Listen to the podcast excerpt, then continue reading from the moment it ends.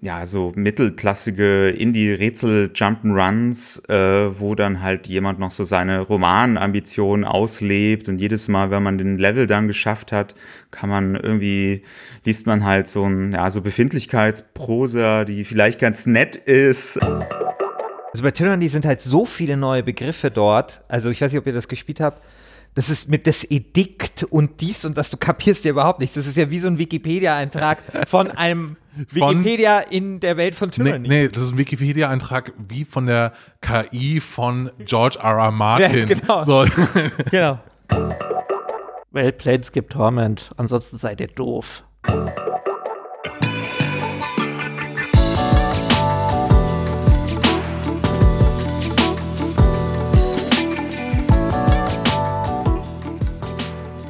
Einen wunderschönen guten Tag hier beim zweiten Halbfinale von Last Game Standing, dem Battle Royale Modus unter den Spiele-Podcast.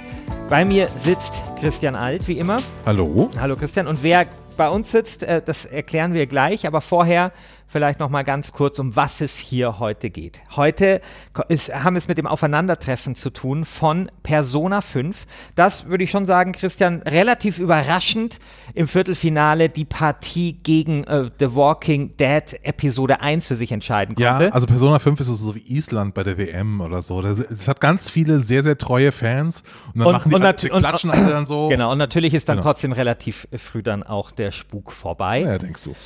Und dann haben wir natürlich als zweites Spiel Planscape Torment, ähm, das relativ souverän Grim Fandango abgeschüttelt hat, wie so eine lästige Fliege und einfach hier schön mit irgendwie 36 zu äh, 63 zu 37 glaub, einfach so schön, so schön, schön durchgeflutscht ist hier ins Halbfinale, wie so ein heißes Messer durch die weiche Butter.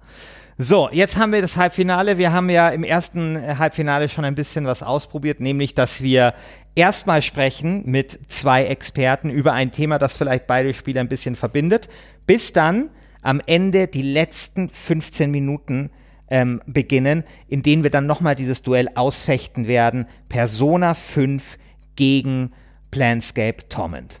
Eine Sache noch, die ich noch erklären muss. Wir klären in dieser ersten Staffel, welches Spiel die beste Story hat. Wir haben schon ganz viele interessante Begegnungen gehabt und wenn ihr jetzt so in, diesem Podcast-Feed gestolpert seid, wie Alice ins Wunderland, dann hört doch erstmal die anderen Episoden äh, und damit den ganzen Weg bis ins Halbfinale jetzt nachvollziehen könnt. Äh, und ansonsten, wir betteln hier bis aufs Blut. Ne? Also die Leute, die wir hier einladen, auch, die müssen sich bekämpfen. Manche wollen auch gar nicht das Spiel verteidigen, was sie verteidigen müssen, aber die müssen dann halt ran. Genau. Also, ne, das ist halt wie beim Torwandschießen, da stehst halt davor und du musst den dann rein. Und es geht ja auch um was, weil das Spiel, das heute gewinnt, das kommt dann, oder das Spiel, das diese Runde weiterkommt, kommt ins Finale. Und im Finale ist dann völlig klar, das Spiel, das dieses Finale gewinnt, hat die beste Story von allen Spielen, die jemals erschienen sind. Das auch, dann ist das endlich einfach alle Mal geklärt. Da muss man dann auch nicht mehr weiter diskutieren. Dann haben wir diese Frage für euch alle einfach beantwortet. Ja, ich habe das mit dem Deutschen Olympischen Sportbund abgesprochen. Das äh, gilt dann auch international. Natürlich. Also es ist ein international anerkanntes Ergebnis, was hier äh, rauskommt in der ersten Staffel. Aber. Ansonsten, hier vielleicht hört ihr schon, da komme ich später dazu die Schachuhr, meine 48 Euro teure Schachuhr, sie ist wieder am Start. Sie ist vorbereitet. Und sie ist vorbereitet, weil heute zwei Leute miteinander diskutieren und später aufeinandertreffen. Christian, ich habe dir gesagt, äh, ich glaube vorletzte Ausgabe, dass ich ein bisschen genervt bin von deiner Klugheit. Es wird heute eine ganz schwierige, ganz schwierige äh, Episode für mich, weil es sind heute zwei der mitklügsten Leute hier ähm, die ich überhaupt kenne. Nämlich auf der einen Seite der Michael Förtsch. Hallo. Ähm, Michael ähm, hat für die Wired geschrieben, ist Popkultur-Nerd, ähm, kann irgendwie alles, betreibt jetzt zwei Newsletter, von denen du gerne mal sagen darfst, wie die heißen und um was es da geht? Ja, sehr gerne. Ähm, Nummer eins ist Azimut Futur. Äh, ein Newsletter, der sich hauptsächlich mit Science Fiction und Zukunft befasst und dann haben wir noch Kurator 42. Das ist ein Newsletter, in dem ich einfach Filme, Bücher, Serien und vielleicht auch mal das ein oder andere Game empfehlen werde. Also wirklich gut. Abonniert euch das. Gibt ja. uns fünf Sterne, abonniert dann ihren Pod, seinen Pod, äh, seine Newsletter oder umgekehrt Das ist richtig schön. Asimut Futur, äh, äh, Kurator 42 sind Newsletter, die sind total gut, ich kann sie nur empfehlen und die sind mega lang. Ich muss dazu sagen, also es sind wirklich absurd lang, diese Dinger, aber es ist toll. Da kann man sich so richtig reinlesen, das ist dann, dann weiß man alles popkulturell. Und auf der anderen Seite haben wir Christian Huberts. Der ist uns zugeschaltet aus Berlin. Wir drei sitzen hier mit einem Glas Wasser in München. Christian ist in Berlin. Und Christian braucht man eigentlich nicht vorzustellen, weil äh, Christian Huberts ist nicht nur der dritte Christian in dieser Runde, sondern auch ähm, Spiele-Theoretiker. Spiele Schlaumeier. Der, der, der Donjan, der der Spieletheorie. Schon mit 28. Ein mächtiger Kulturwissenschaftler, der, äh, also wenn man an also wir beide sind ja sind ja und unter mir wer ist der Redakteur? Ja pass auf.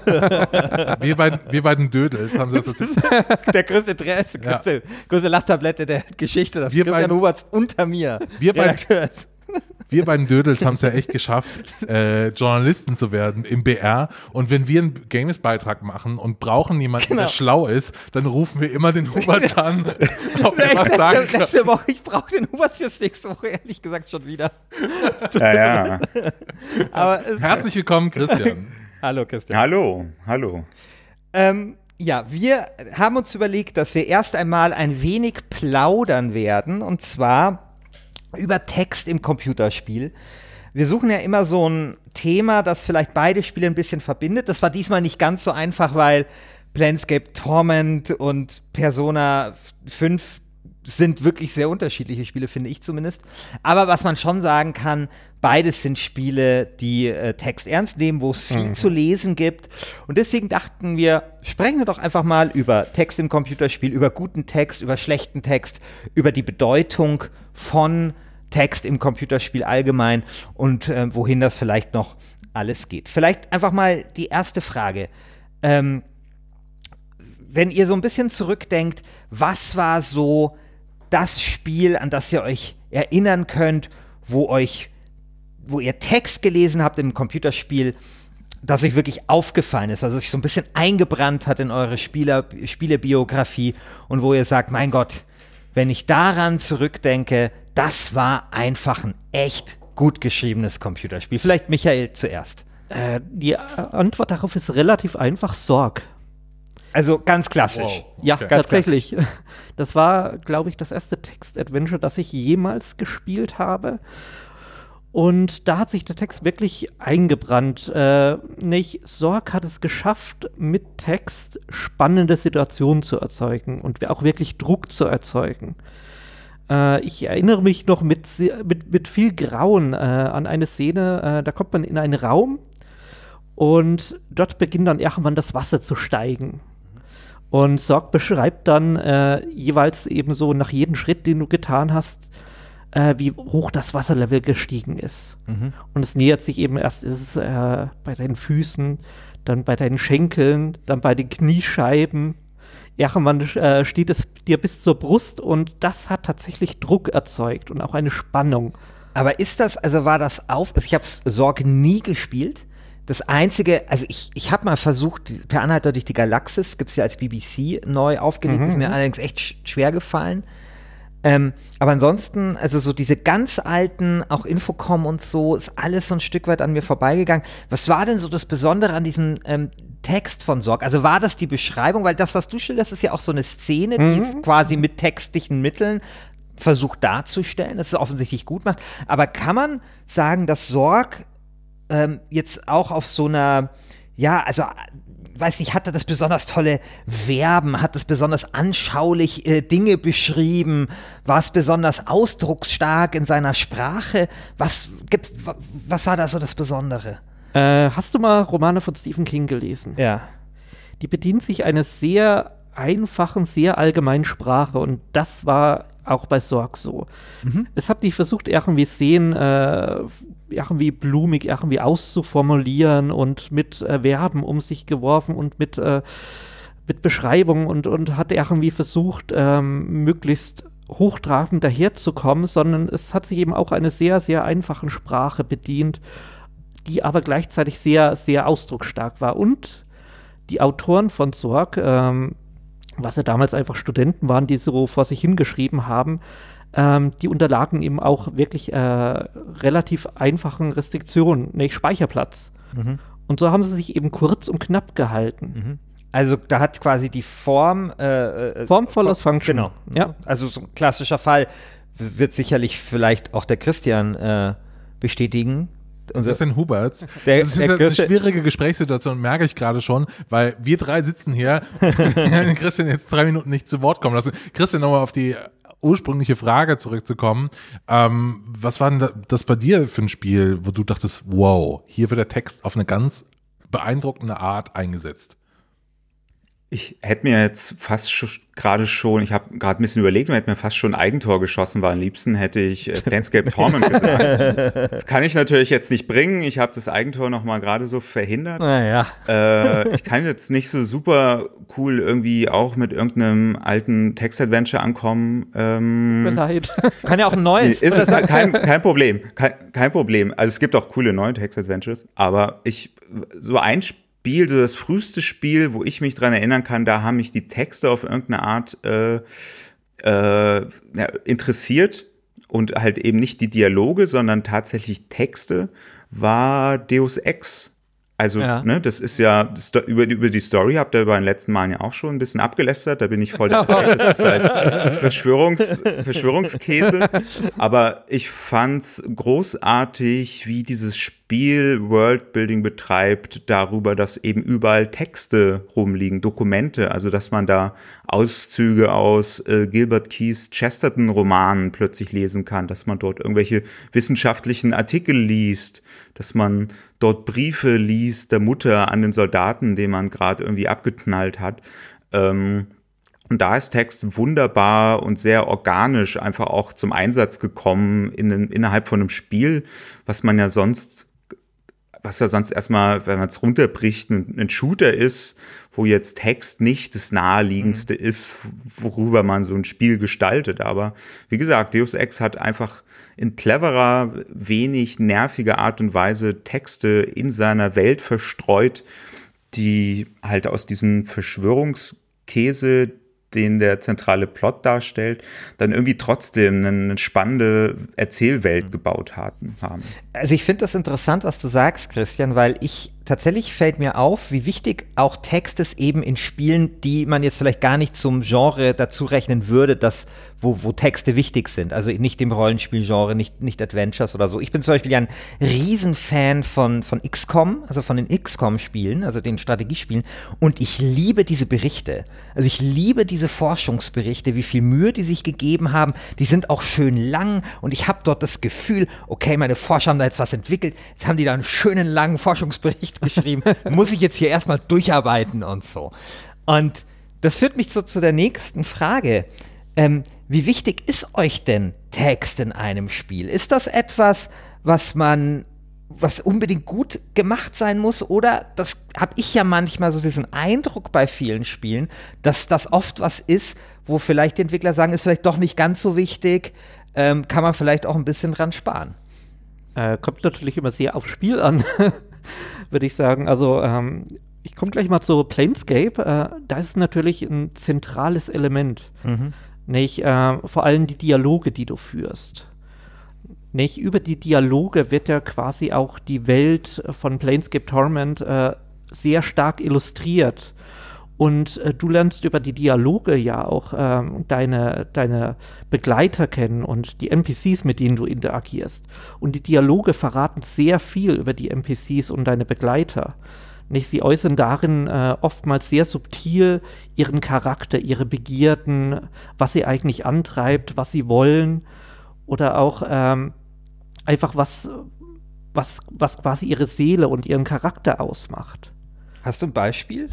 Äh, ja, ich habe hier, ja, Michael hat sich vorbereitet. ja, ich habe Fünf, Man fünf muss das jetzt Seiten sehen, geschrieben. also sehen können. Also wirklich Ich mach- jetzt, Darf ich ein Foto von, zumindest von deinen Unterlagen machen? er hat sich wirklich vorbereitet.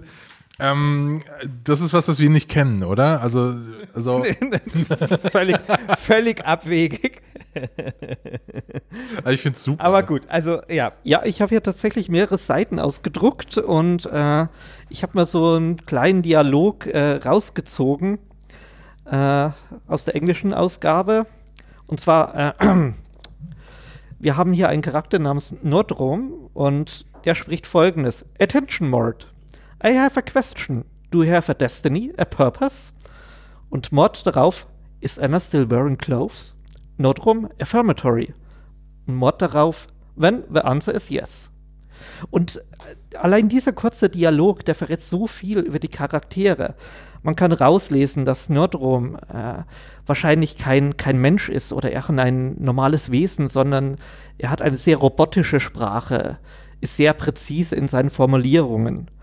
Und Mod darauf ebenso, äh, er ist ein bisschen rotzig, ein bisschen frech und aus seiner Antwort kann man eben auch lesen, dass er äh, lüstern ist, ein bisschen sexistisch und das lässt eben schon sehr viel darauf schließen, was man auch von diesen Charakteren in Zukunft erwarten kann. Und wie die vielleicht auch zur, zur eigenen Person stehen. Mhm. Christian, wie, wie ist das bei dir? Ähm Hängt auch wirklich stark vom Spiel ab.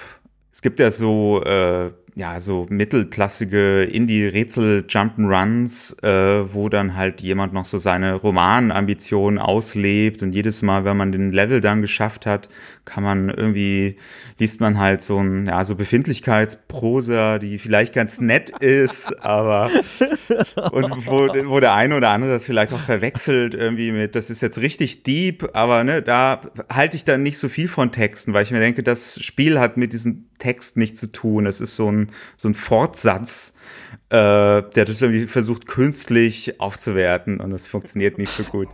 Das ist jetzt ziemlich gemein. Ich weiß, aber ich weiß ganz halt, genau, worum Ja, ja, aber es gibt halt Spiele, ne? zum Beispiel hier Inkle Studios, die machen ja so quasi so äh, Choose Your Own Adventure Bücher perfekt umgesetzt eigentlich so in die Days. in die digitale Sphäre 80 Days oder Sorcery äh, und da ist der Text eben nicht, also er ist einmal gut geschrieben, ne? das ist natürlich auch wichtig, aber das hat Michael ja schon quasi verdeutlicht.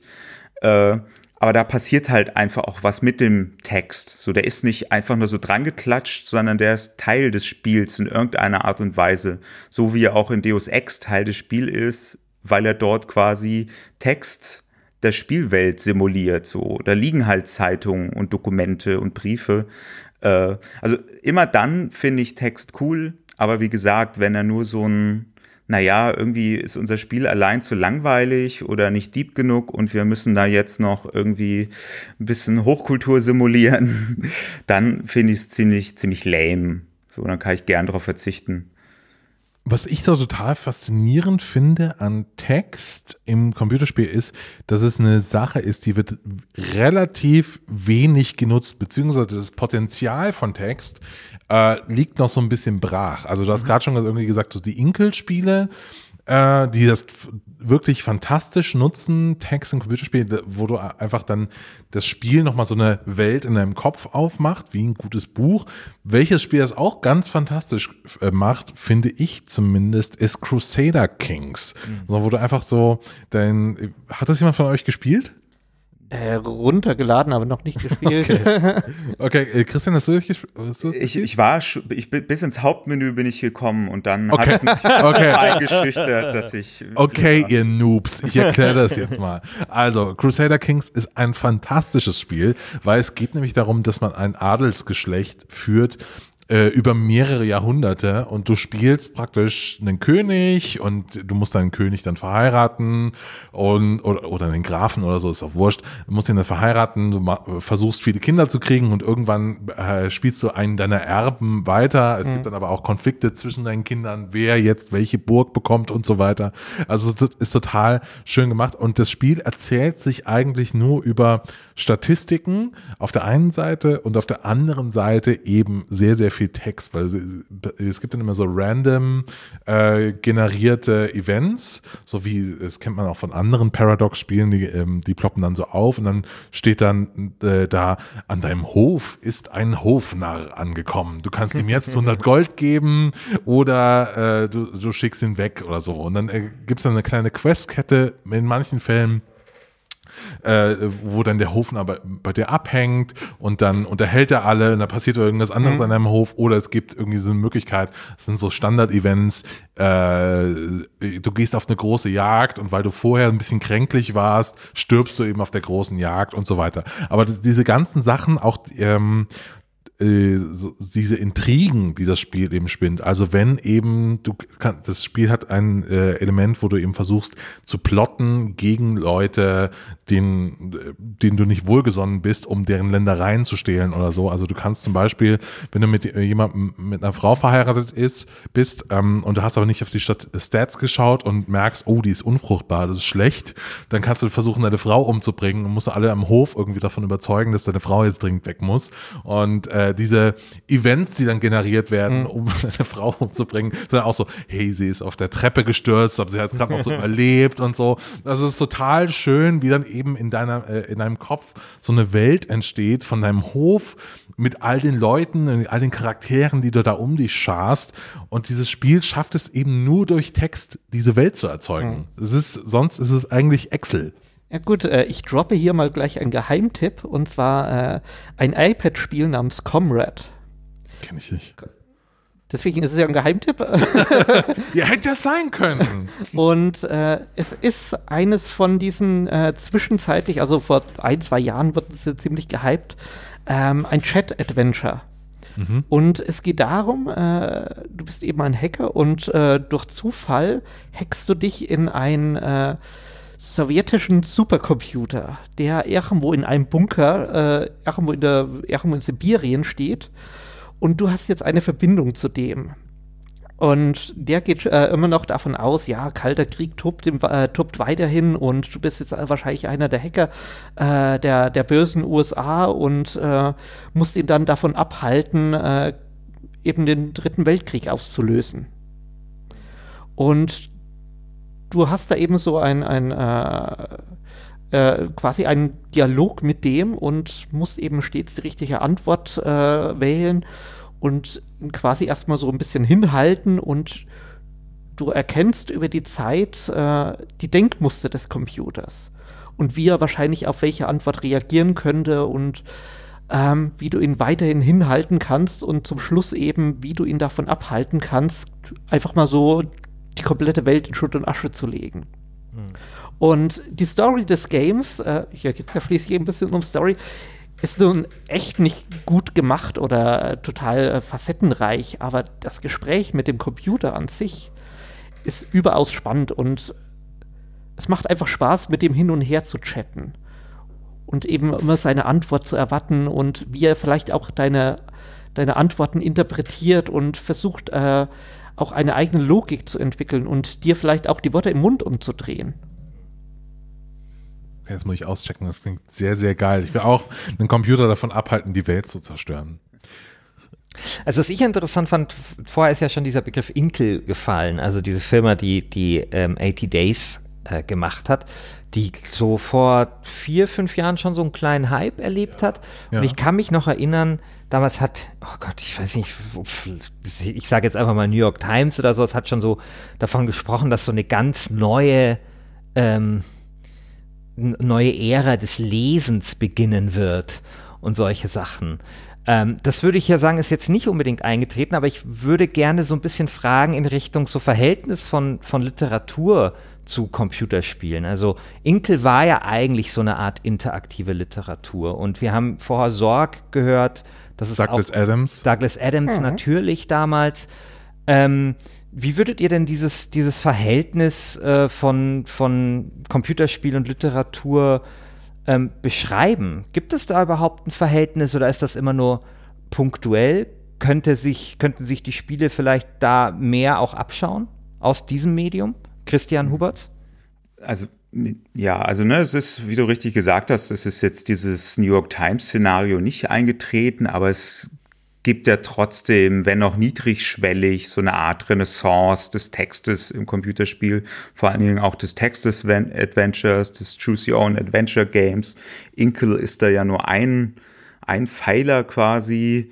Gibt ja auch dann äh, so Sachen wie, äh, oh, jetzt fällt mir der Name gerade nicht ein, diese Text-Adventure-Software, sehr niedrigschwellig. ähm, Twine. Twine, genau, also wo, wo es eine riesige Community gibt, wo nach wie vor immer wieder kleine, kleine Text-Adventures mitgemacht werden und was einfach von der Bedienung eben mittlerweile auch so easy ist, dass da halt auch irgendein Autor, der sonst vorher nur lineare Literatur produziert, sich daran setzen kann und Dinge machen kann. Das Problem ist dann oft, auch was ich an, an vielen Spielen sehe, die in diese Richtung gehen, ist, dass sie eben, wie ich das eben auch schon ein bisschen geschildert habe, oft ja, so ein bisschen die Eigenheiten des Mediums nicht so richtig ernst nehmen. Und dann wird es halt im schlimmsten Fall ne, auch wieder irgendwie vernünftige Prosa. Durch die klickt man sich dann aber halt nur so irgendwie durch. und das kann auch spannend sein, das kann auch richtig gut sein, aber oft ist es das nicht. Also es muss schon auch ein Verständnis da sein, äh, wie man Literatur und Games gut zusammenbringt, weil sie sich in vielen Punkten nicht unbedingt entgegenkommen. Also Literatur lebt schon von einer gewissen Linearität, von, einer, von einem kausalen, langsamen Satz- und Sinnaufbau, während in Spielen das eben ne, oft äh, untergeht. Ne? Ich glaube, in der vergangenen Folge wurde auch schon mal dieser wunderschöne Begriff der ludonarrativen äh, Dissonanz genannt, also wo es einfach diesen Konflikt gibt zwischen einer Erzählung und einem Spiel, was in die verschiedensten Richtungen gehen kann. Und da clevere Kompromisse zu finden, äh, das ist schwierig. Da könnte ich jetzt Welches auch. Ja. Ja, erzähl weiter. Sorry, ich wollte dich Ich könnte jetzt auch einen, einen Geheimtipp nennen, äh, Ja. der, der Ja, mir halt bitte, spontan bitte. eingefallen ist. Bitte, Auch, zeig uns, wie doof wir sind. nee. ja, auch ein, auch ein iOS-Game, ein sehr kleines iOS-Game. Ich weiß auch, ich hoffe, dass es das noch gibt, weil oft verschwinden die ja dann nach einer Weile auch, wenn die nicht auf die neueste Betriebssystemversion geupdatet werden. Das ist jetzt schon ein paar Jahre alt, nennt sich Black Bar, ist im Prinzip ein, auch so eine Art Text-Adventure in auch jetzt nicht sonderlich originellen 1984-artigen Setting. Aber es löst halt äh, dieses Spiel- und Textproblem ganz gut. In dem Spiel geht es halt darum, dass man Briefe bekommt, die sind aber zensiert. Also da sind überall Black Bars drin. Und dann geht es in diesem ganzen Spiel darum, quasi per Reverse Engineering aus diesen Texten rauszulesen, was da wohl stand und die Wörter wieder zu ersetzen, wieder einzufügen. Und in dem Moment, wo man so einen Satz entschlüsselt hat, äh, kriegt man den nächsten Brief. Und das Spannende ist halt, dass dann halt manchmal auch äh, es die Möglichkeit gibt, verschiedene Wörter einzutragen, äh, die vielleicht gar nicht ursprünglich da dran standen in dem Brief, aber weil man jetzt halt einen anderen Begriff äh, eingetragen hat, verändert sich auch die, die Story. Und das ist ganz, ganz schön gemacht, weil es eben diese, diese Zensurthematik wunderbar aufgreift und aus diesem Zensieren von Texten eine Spielmechanik macht. Und das ist verdammt clever. Also mir ist äh, aufgefallen, dass wenn man jetzt so anschaut, was sind so die Spiele, bei denen Leute sagen würden, willst du jetzt noch was sagen? Ist Äh, eine Meldung? Das war mir nicht klar. Nein, Ich nein, nein, nur- eigentlich nicht, ist das aber- nur ein bequemes Sitzen, so mit dem abgespeist, oder, ja, ist, oder ist genau. eine Meldung? Ist- Dann würde ich dich jetzt dran nehmen. Es ist, es ist bequemes Sitzen, aber ich Ach könnte so. natürlich noch was dazu sagen. Äh, Ja, bitte. Und zwar ähm, Spiele und Literatur zusammenzubringen, ich glaube, äh, das ist sehr schwierig, da das Verständnisse ähm, auf Entwicklerseite oder auf, äh, auf Studiosseite oft ist, ähm, dass das Text einfach ein billiges Füllmaterial darstellt. Text ist sehr billig zu produzieren, kann auch eine alleine machen und ich glaube, man verwechselt viel Text oft mit viel Mehrwert und mit viel Story. Und das hat man vor allem äh, stark auch gemerkt äh, in vielen Adventuren, die so in der goldenen Ära der Adventures so um, bis Mitte der 90er, bis Grim Fandango erschienen sind. Da waren sehr viele Adventure dabei, die hatten unglaublich viel Dialog, unglaublich viel Zwischenerzählungen, die aber kaum etwas zur Story und zur Welt beigetragen haben, wo du dann dich wirklich nur noch durchgeklickt hast und einfach um weiterzukommen in die nächste Szene und du hast dann den Schmann schon gar nicht mehr gelesen. Was mir auffällt, ist, wenn wir uns jetzt so anschauen, spielehistorisch, was so Spiele sind, die als Spiele gelten, die guten Text haben, dann fällt einem natürlich sowas wie Sorg ein, da fällt einem natürlich Planescape Torment ein, aber auch sowas wie zum Beispiel Wasteland 2. Also Jörg Luibel hat Waste, bei Wasteland 2 ähm, explizit gelobt, dass dieses Spiel mit, also Jörg Louisville von Four Players, wer ihn nicht kennt, explizit gelobt, dass dieses Spiel sich auf Text verlässt, dass es so guten Text hat. Und wenn ich jetzt diese drei Spiele jetzt einfach mal als Beispiel nehme, dann finde ich, haben die eins gemeinsam, die Spiele sind zwar wegen ihrem Text, gelten die als relativ herausragend, aber nicht unbedingt wegen ihrem Aussehen. Und deswegen wäre meine Frage, ähm, bedingt schlechtes Aussehen guten Text oder beziehungsweise steht gutes Aussehen, guten Text im Wege, äh, Christian Huberts? Puh, ich glaube nicht generell. Also, Aber ist das, Ja, das ist die richtige Antwort. Ja, ja, ist das, ist das eine Rezeptionssache? Also, dass man dann vielleicht bei, bei ähm, Spielen, die einfach gut aussehen und auch dann auch noch guten Text haben, man natürlich dann nicht so sehr auf den Text schaut.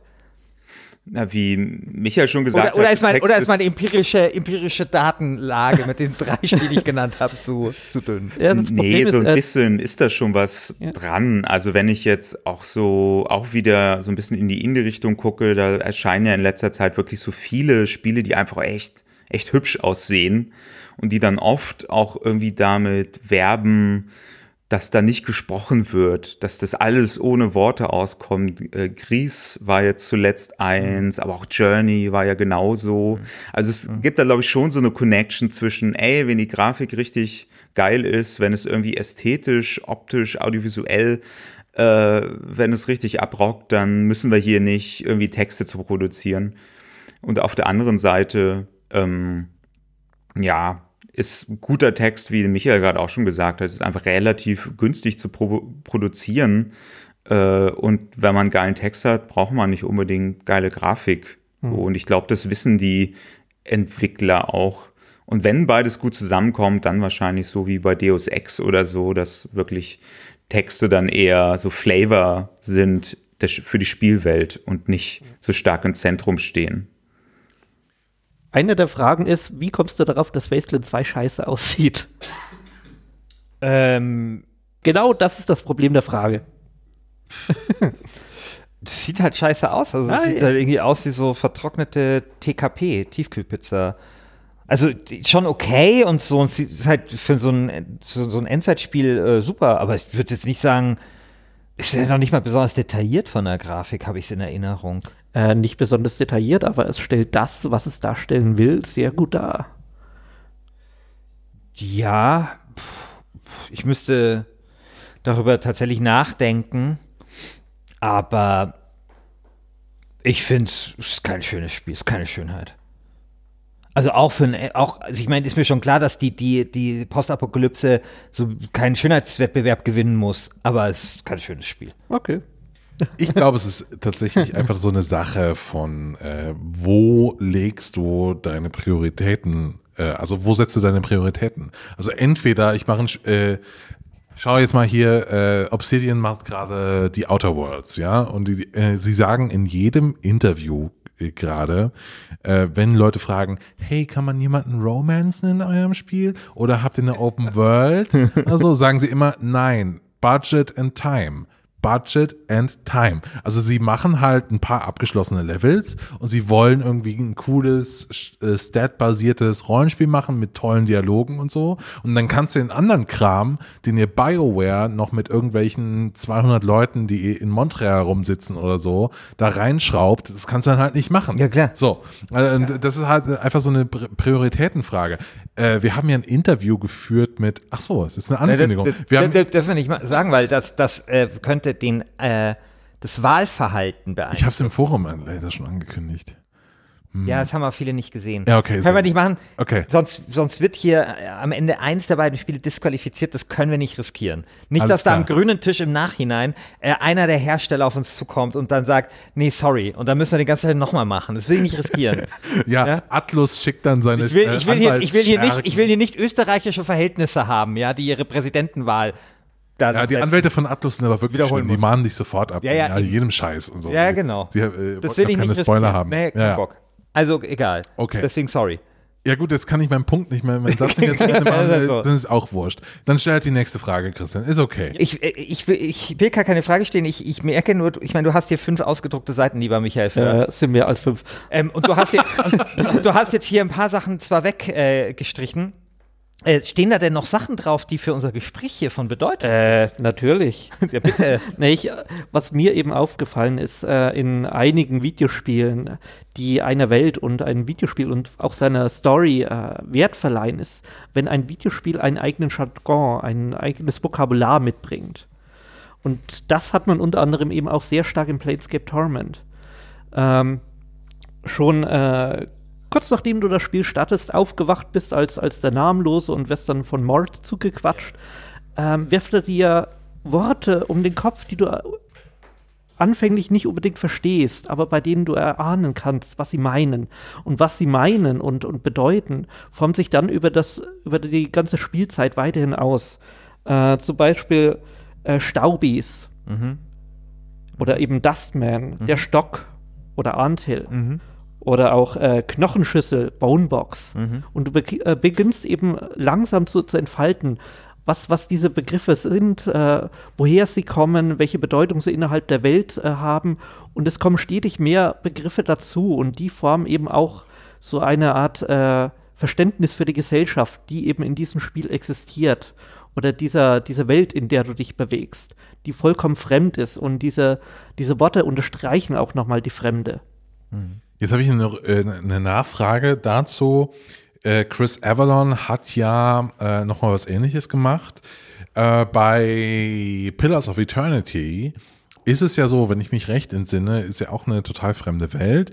Und dann kannst du aber über so Begriffe so rüber hovern und dann werden die dir erzählt. Jetzt wäre, äh, und wird dir dann kurz erklärt, was das bedeutet. Das ist total furchtbar. ja, das ist meine Frage. Wie du das Ist das, findest. ist, ja, ist das nicht Tyranny? Nee, Und nicht ich Pillars of ich Eternity? glaube, es war Pillars of Eternity. Also bei Tyranny sind halt so viele neue Begriffe Ja, ja. dort. Also ich weiß nicht, ob ihr das gespielt habt. Das ist mit das Edikt und dies und das, du kapierst ja überhaupt nichts. Das ist ja wie so ein Wikipedia-Eintrag Ja, ja. von einem Von- Wikipedia in der Welt von Nee, Tyranny. nee, das ist ein Wikipedia-Eintrag wie von der KI von George R. R. Martin. Ja, genau. so. Genau. Ähm, ja, ist total furchtbar. Ich finde, das nimmt dem Spiel sehr viel an Wert. Äh, und ähm, Tyranny ist vielleicht sogar das bessere Beispiel, aber noch besser wäre äh, Torment, Tides of Numenera. Ja. Das quasi auch so der spirituelle Nachfolger von Planescape Torment ist. Und in dem ähm, nochmal eine komplett andere Welt, äh, eben die, äh, die von, ach Gott, wie hieß der Mensch, äh, Monty Cook, der eben auch äh, ursprünglich bei äh, Der Planescape mitgewirkt hat. Der das hat- ist der hat von AD&D, oder? Der Autor. Genau. Ja, genau. Hm. Und der hat eben eine neue Rollenspielsaga äh, eben entwickelt. Und auf dieser basiert eben Tides of Numenera. Ähm, was eine Welt ist, die, glaube ich, 60 Millionen Jahre in der Zukunft spielt und äh, der eben äh, ein, ein Gott jeweils Menschen besitzt und sie dann wieder verlässt und du bist eben einer dieser abgelegten Körper und musst eben feststellen, äh, warum er dich abgelegt hat, äh, wer du warst, wo du hingehst und warum äh, überhaupt so viele Leute hinter, dich, hinter dir her sind und dich töten wollen. Und dieses Spiel bringt eben auch wieder sehr viele Begriffe, sehr viele, sehr viele Symbole und ähm, Ikonografien auch mit, die du entschlüsseln musst. Und äh, darunter fallen eben auch die sogenannten Numenäre, das wiederum Artefakte sind äh, aus den vorherigen Zivilisationen wie Atomreaktoren, Nanoroboter und solche Geschichten. Und du verstehst mit der Zeit eben über dieses Vokabular, das du entfaltest, eben auch, welche Welt äh, vorher existiert hat und äh, was du darin alles entdecken kannst. Und das bereichert diese ganze Welt sehr stark und macht auch die Atmosphäre dichter. Ich habe nur eine Frage an die Runde. Ähm, und zwar, glaubt ihr, ihr habt eben gesagt, iOS, da gibt es ein Spiel und noch eins auf dem iPad und überhaupt die Inkel-Sachen, die sind auch nur für iOS gemacht. Und Planescape Torment und so weiter waren früher auf dem PC. Also es sind alles Mediennutzungssituationen. Ich weiß nicht, lieber Herr Kulturwissenschaftler, ob das das richtige Wort war, aber Nutzungssituationen, in denen man sehr, sehr nah am Bildschirm sitzt. Jetzt haben wir aber irgendwie seit Mitte der Nullerjahre den Aufstieg der Konsolen erlebt und das PC-Gaming ist mal weiter in den Hintergrund gedrückt. Und meine Vermutung wäre, dass wir ab diesem Zeitpunkt auch ein bisschen weniger Text in Spielen hatten, weil du eben drei Meter von so einem Fernseher weg sitzt und du kannst nicht jeden Scheiß nachlesen. Du willst dann einfach nur noch, dass irgendwie die Figur in Fable dann so ein bisschen rumläuft und dann äh, soll die paar Monster zerkloppen und so weiter. Form Aber- follows function, sorry. Genau, du, du willst dann, du willst dann aber nicht jetzt äh, den Roman lesen. Also glaubt ihr, dass es damit zu tun hat, dass wir jetzt erst wieder so im Indie-PC-Gaming-Bereich und eben im Indie-Mobile-Bereich wieder Text sehen? Ich frage mal Christian Huberts. Es ist also diese, dieser Instinkt, dass es was mit, mit Mediennutzung zu tun hat und auch mit dem quasi mit den ja, Techniken, technischen Gegenständen, die gerade irgendwie populär sind oder die gerade irgendwie gesellschaftlich besonders verbreitet sind, sehr halte ich für sehr richtig. Gerade ich glaube, gerade das Smartphone, gerade das iPhone hat auch maßgeblich dafür gesorgt, dass es so ein Revival gab von Choose Your Own Adventure Book Games und von Text Adventures. Es ist eben einerseits ist Text eine sehr gute Form auf diese Art der Geräten und quasi auf den Einsatzgebieten dieser Geräte. So wenn man im Zug sitzt oder so oder in der S-Bahn und es ist ein bisschen eng, dann kann man halt eher mal irgendwie einen Text lesen und eine A-B-Entscheidung treffen, als irgendwie filigran irgendwie durch irgendeinen äh, Jump'n'Run-Parcours zu laufen. Ähm, Genau, und gleichzeitig hat sich halt eben auch die Zielgruppe verändert und verschoben. Plötzlich hat man mit Smartphone-Nutzern halt auch Leute, die hatten vorher nichts am Hut mit Computerspielen. Und für die sind textbasierte Spiele eben auch wunderbar geeignet, so, weil die eben einen nicht vor so Herausforderung stellen, dass man seine Finger irgendwie unmöglich verdrehen mu- muss und irgendwie ultra geschickt sein muss, um irgendwelche Parcours zu meistern, sondern wo es plötzlich reicht, einen Text zu lesen, den inhaltlich zu erfassen, zu verstehen und dann halt eine logische Entscheidung treffen oder eine narrativ interessante Entscheidung. So, und ja, auf den Konsolen hat man das eher, eher nicht. So, da hat dann vielleicht gesprochener Text durch mehr Speicherplatz äh, und professionellere Produktionsstrukturen für gute gesprochene Texte in Games äh, das so ein bisschen Jetzt ersetzt. verteidigst, ja, aber jetzt verteidigst du ja heute Persona 5, was ein super textlastiges Spiel ist. tatsächlich. Äh, wie, wie geht denn das zusammen? Also, äh, ist das eine Ausnahme dann, würdest du sagen? Jein, also weil da das, das Spiel klar, es hat so ein bisschen so eine seltsame Trennung zwischen wirklich so ellenlangen Visual Novel Sequenzen und dann halt so recht klassischen JRPG Gameplay. Mm, In dem Spiel wäre es eine Ausnahme, die zu, also durch, aus irgendeinem Grund trotzdem funktioniert. Nämlich weil die Story, die das Spiel in seiner Visual Novel erzählt, einfach äh, wunderbar resoniert mit dem Gameplay und was dort passiert und quasi Gameplay-seitig erzählt wird. Es ergänzt sich einfach gut.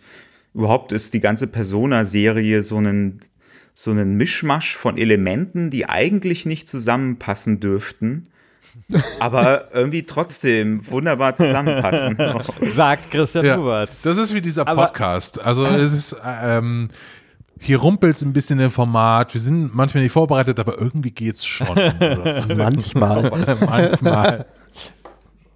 Ja, ähm, wir haben jetzt eine Dreiviertelstunde diskutiert und ich glaube, so langsam können wir einschwenken auf die Zielgerade und eigentlich auf den Höhepunkt dieser heutigen Folge, dieses heutigen zweiten Halbfinales in dieser ersten Staffel von Last Game Standing.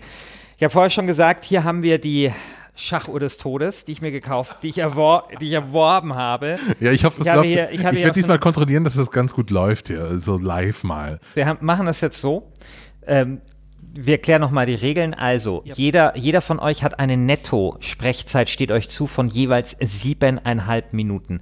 Sobald jemand von euch spricht, läuft die Schachuhr für euch. Es kann natürlich sein, ähm, wenn ihr euer ganzes Pulver schon verschießt, dass der andere da noch drei Minuten hat. Wer schon mal ein Kanzlerduell gesehen hat, der weiß, um was es hier geht. Jeder von euch hat ein, einen, einen äh, Break, oder wie heißt das? Äh, Timeout. Einen Timeout, Ein genau. Timeout.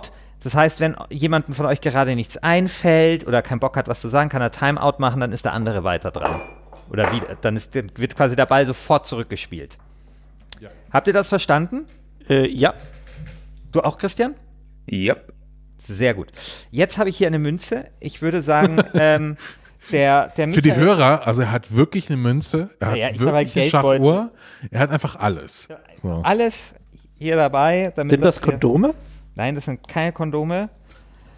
Ähm, Hätte mich auch gewundert. ja, wir sind Boah, hier, um Shots einen. Podcast aufzunehmen. Okay, also, ich, halt- ich, ich, Netto Sprechzeit um zwei Minuten ich halte mal das reduziert. Mikro an, äh, an, die, äh, an die Münze. Äh, genau. Also sag du mal Kopf oder Zahl. Äh, was haben wir denn zur Auswahl? Äh, Kopf oder Zahl? Äh, ist da wirklich ein Kopf? Zeig. Nee, halt ne, ne, ein La- Al- Dingsbumsblatt. Die sind Ahorn, doch kein Ahorn, Kopf. Dings, Eichenblatt oder Zahl? Äh, ich nehme das Blatt. Okay, warte mal. Jetzt müssen wir das so hochwerfen. Ist ja scheißegal. Jetzt müssen wir das so machen, so tschack draufhauen. Äh, das ist jetzt äh, Zahl. Zahl. Also, äh, lieber Herr Huberts, Ah. du darfst jetzt ähm, entscheiden, wer anfangen soll. Ja, Möchtest du anfangen und äh, oder soll der Herr Förtsch anfangen? Und weil es beim letzten Mal Irritationen gab, es geht um, welches Spiel hat die beste Story. Genau, genau. Also wir, genau. Also es geht um nicht, welcher Spiel hat den besten Text, sondern welcher Spiel hat die beste Story. Persona 5 vertreten von Christian Huberts oder ähm, Planescape Torment vertreten von Michael Förtsch. Okay, also äh, Herr Huberts, wer soll anfangen? Na, ich ich, ich denke, ich, ich fange mal an und versuche mal nicht zu lang zu reden, wie sonst. Okay, eins, okay, eins, zwei, drei, los. Deine Zeit läuft. Genau. Also erstmal muss ich ein bisschen äh, Planescape dissen, einfach um äh, mir da schon mal einen kleinen Vorteil zu verschaffen. Ich finde es ein super Spiel, aber die Story, die es erzählt, die ist auch super und total deep und so. Aber die ist im Prinzip, ich denke mir, die ist im Prinzip sowas wie ein Märchen oder wie so ein Mythos. Da geht es halt irgendwie um Unsterblichkeit und so. Jada, jada, jada. Und das ne, ist im Highlander irgendwie auch schon Thema gewesen. Und ab Highlander 2 war das schon eigentlich nicht mehr so spannend. Also es ist irgendwie cool, toll geschrieben. Aber was dem Spiel so ein bisschen fehlt, ist quasi sowas wie aktuelle Relevanz oder so. Das halte ich auch für etwas, was wichtig ist für Geschichten, dass sie eben resonieren mit, mit der Gegenwart, mit uns, mit unserer Gesellschaft. Und da ist Persona 5 einfach, ja, der klar überlegene Kandidat. Also beim letzten Mal hat äh, der Christian Alt ja schon einen wunderbaren Job äh, geleistet, Oh. das Spiel zu verteidigen. äh, ich hatte mich dann noch so ein bisschen geärgert, weil ich dachte, du hast ja echt die coolsten Sachen vergessen. Aber die kann ich ja jetzt erzählen und Ja, genau. noch, noch mehr spoilern. Also das Geile an einem Spiel ist halt, ne, dass es ja neben dieser schönen persönlichen Story dieser Jugendlichen, die quasi in die in die Herzen von Leuten einbrechen und da ihre Schätze klauen, was unheimlich kitschig klingt, aber es hat halt eben dann auch noch so einen so einen Nebenplot, der läuft, der die ganze Zeit quasi aktiv ist, wenn man in der Welt unterwegs ist, Leute, die super angepisst sind, die sagen, oh, die Politiker, die machen alle, was sie wollen.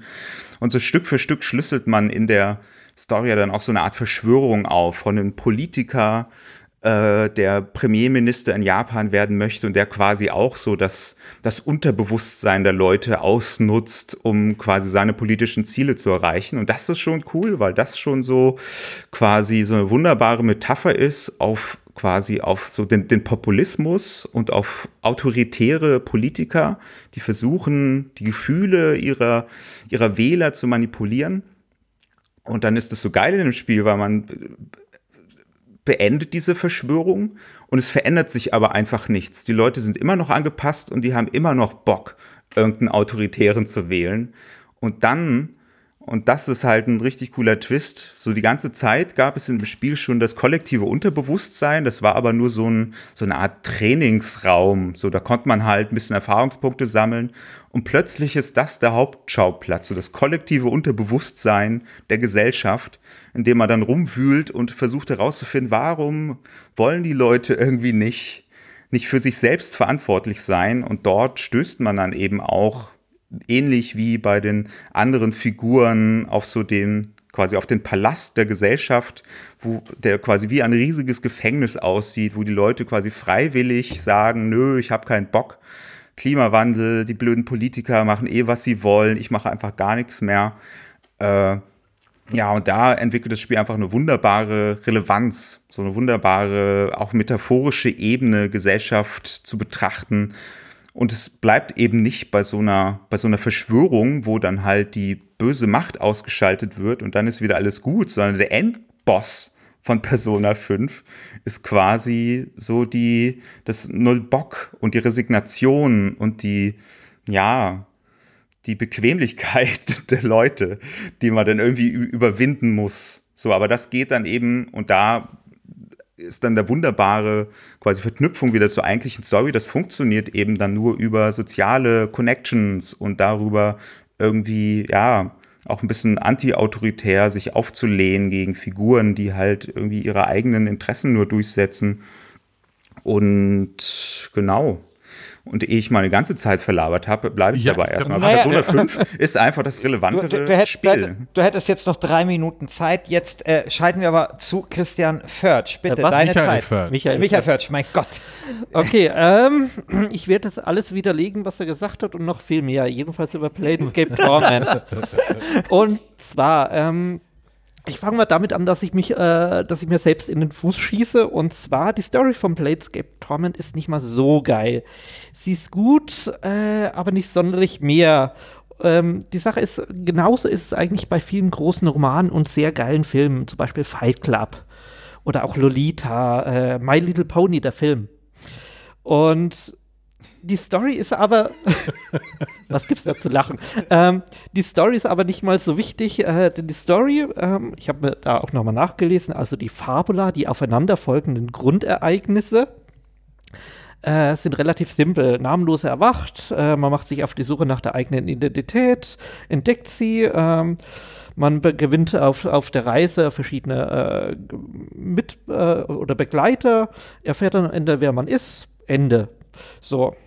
Aber wichtig und äh, essentiell und äh, das Besondere an Planescape Torment ist eben der Stoff, der um diese Story herumgewebt ist. Das Worldbuilding, die Themen, die während äh, der Reise, die man antritt, äh, behandelt werden.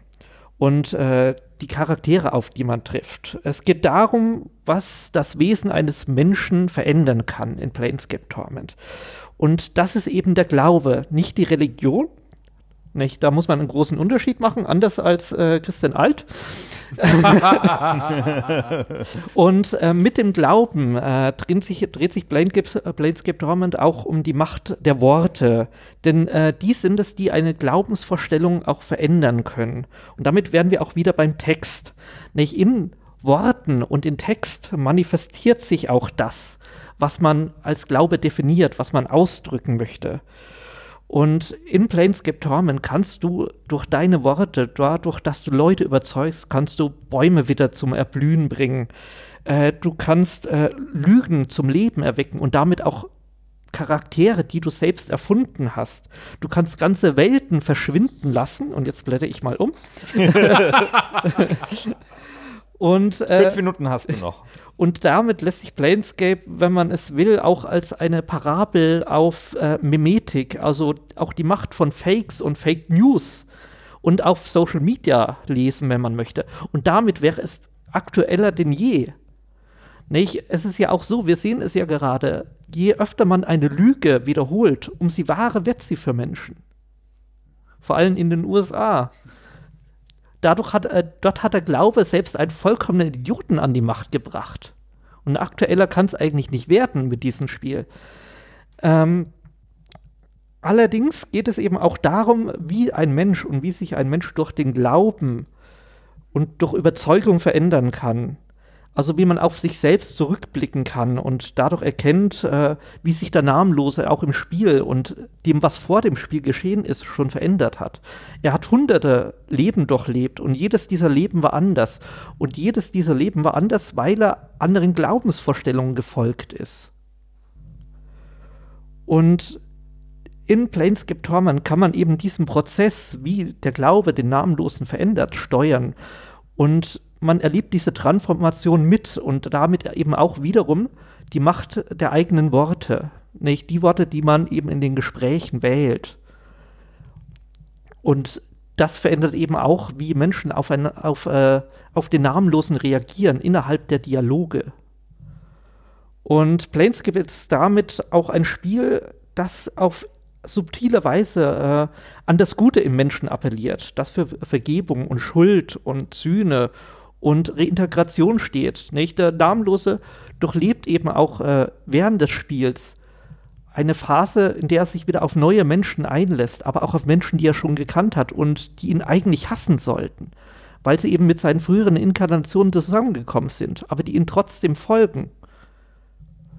Und durch die Begleiter, die einen folgen, werden auch eben zahlreiche der Themen, der anderen Themen, die in dem Spiel manifestiert sind, äh, erkundet. Sexualität, Lust, Befriedigung, äh, vor allem Mod, der ständig irgendwie geil ist, aber im Grunde äh, auch eine tragische Figur darstellt, da er ja das Gerät, das es für seine Befriedigung bräuchte, eigentlich nicht mehr hat.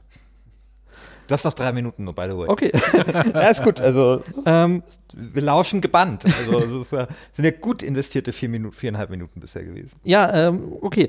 Ähm, ansonsten dreht sich Planescape Torment natürlich auch noch um den freien Willen und äh, ob es den freien Willen gibt. Es dreht sich um Anziehungskraft, Beziehungen, Allianzen, äh, Betrug, Realität. Ähm, du kannst auch in Planescape Torment einen Moment durchleben, in dem du quasi, ähm, äh, ich glaube, Dianara war es, eine Frau, die du zurückgelassen hast in eine deiner ja, früheren Integrationen ja. und die dich über alles liebte. Aber du kannst eben, indem du auf sie triffst, kannst du den Moment doch leben, in dem du aus purer Berechnung sie quasi in diese Welt gefesselt hast. Und auch das wird nur wieder durch Worte und durch Text erzählt. Und ich glaube, all das ist das, was Planescape Torment definitiv zum besseren Spiel macht und wahrscheinlich zum besten Spiel, das es jemals gab. Zumindest bisher. Punkt. Wow. Eine, eine, Minute hättest du jetzt noch, lieber Michael. Oh, jetzt ist aber. Ah, okay, äh, dann, äh, dann, dann, dann, dann noch äh, dieser eine. okay. Okay. Willst du die einfach die Minute jetzt, die willst jetzt voll machen? Ja. Äh, okay. Alles klar, dann darfst du aber nicht mehr sagen. In welchem Spiel gibt es sonst ein, eine Szene, in der du entscheiden kannst, einen Schädel in einen riesigen Schädelturm zu werfen, der von den Schädeln gefressen wird? Punkt. Punkt. Das ist geil. Jetzt hättest du noch eine halbe Minute oder so. Nein, brauche ich nicht. Aber mehr. jetzt. das so. war alles. Christian Huberts, deine Zeit. Ich die Frage, die, immer, ja. ja. Was, Christian? Nee, erzähl, kann, kann, kann okay. ich jetzt reden oder nicht? Ja, deine Nein, Zeit. Du deine du Zeit. Meine Zeit. Ja, ja. Okay. Äh, ja, ich finde ja Planescape Torment auch ein super Spiel, keine Frage. aber ich finde es dann aber doch ein bisschen weit hergeholt, weil man da einen Baum zum Blühen labern kann, dass das plötzlich was mit Fake oder so zu tun hat. also weißt du, weil, weil dann hat halt, also ne, das Spiel wabert halt so wunderbar und toll und kreativ rum in so einer Fantasy-Welt, sodass man da alle möglichen ähm, ja, Verknüpfungen ziehen kann. Ne? Aber man kann dann halt auch sagen, irgendwie auch äh, Rotkäppchen ist halt auch eine Story über Fake News. So kann man auch so sehen. Äh, Persona 5 ist da halt konkreter. So, das macht es konkret. Äh, so weit, dass sogar quasi die Rolle der, der Protagonisten, die man spielt, diese Phantom Thieves, quasi kritisch reflektiert wird, als wären sie so eine Art Anonymous oder äh, Reconquista Germanica Hackergruppe und sie sich selbst fragen müssen, machen wir eigentlich hier gerade was Ethisches, wenn wir quasi die Befindlichkeit von Menschen mani manipulieren. Also es Kann man ist auch einfach, über Mila Superstar sagen. Du darfst nicht mehr reden. Doch, es doch, ist da halbe, halbe, halbe, viel halbe, halbe, halbe, eine halbe Minute für halbe, Einwürfe. Halbe, halbe, halbe Minute Redezeit, doch ja. nicht in meiner Redezeit. Ich werde ihm jetzt, fünf, ich werde ihm jetzt fünf. Sekunden abziehen.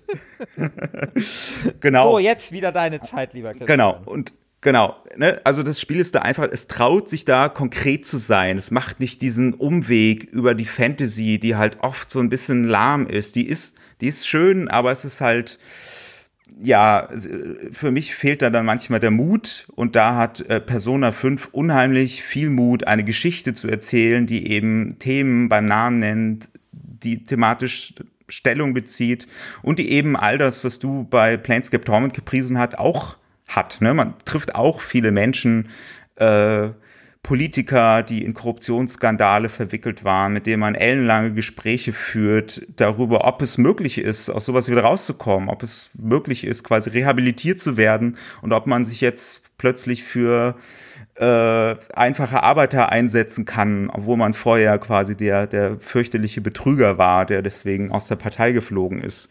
So, und genau das wird eben dann nicht mit, mit Bäumen und Hexen und Labyrinthen erzählt, sondern ganz konkret mit Politikern, mit Menschen, die ganz konkret betroffen sind von gesellschaftlichen Problemen äh, und die, die dort eben dann aushandeln in Form von sehr geil obendrein designten äh, ja, Unterbewusstseinswelten. Also auch dort hat quasi äh, macht Persona 5 etwas ganz ähnliches wie Planescape Torment, nämlich eben auch solche komplexen Themen äh, umsetzen als psychologische Architektur.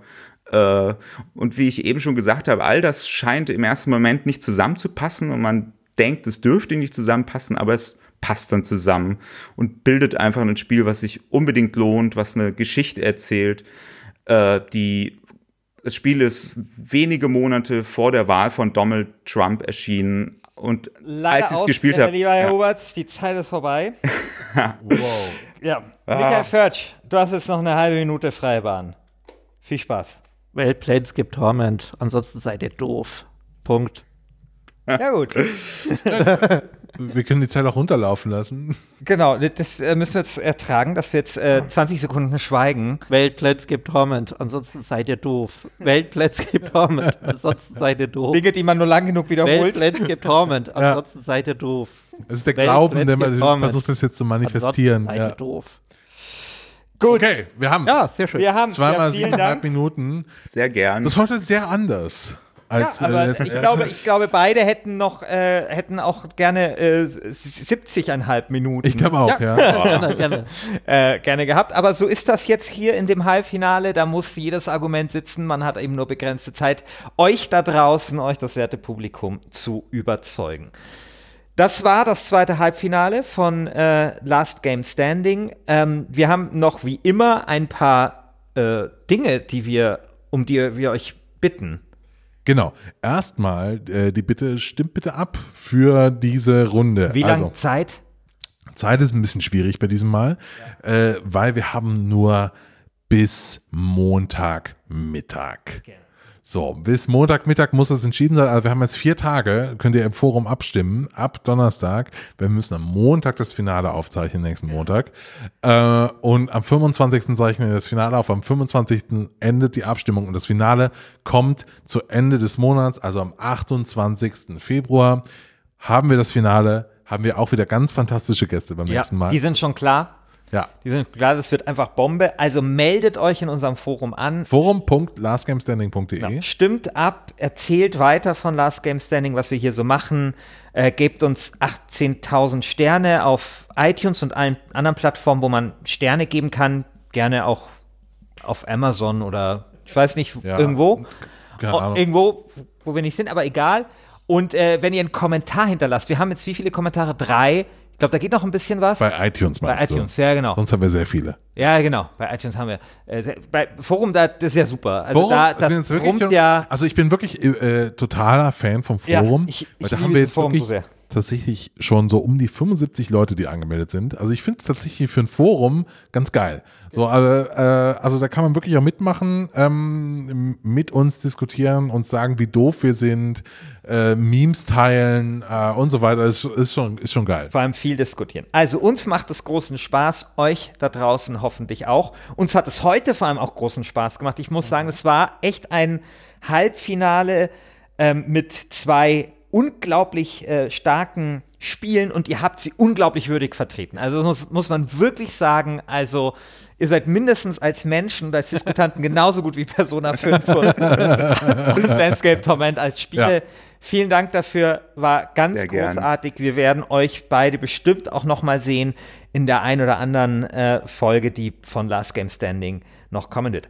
Also, vielen Dank, dass ihr da wart. Vielen Dank euch da draußen fürs Zuhören und bis zum nächsten Mal, wenn es dann das Finale gibt, beziehungsweise es wird vorher noch eine kleine Überraschung. Ja, die kommt einen Tag vorher. äh, dann bis zum nächsten Mal. Bis Ciao. dann. Ciao. Tschüss.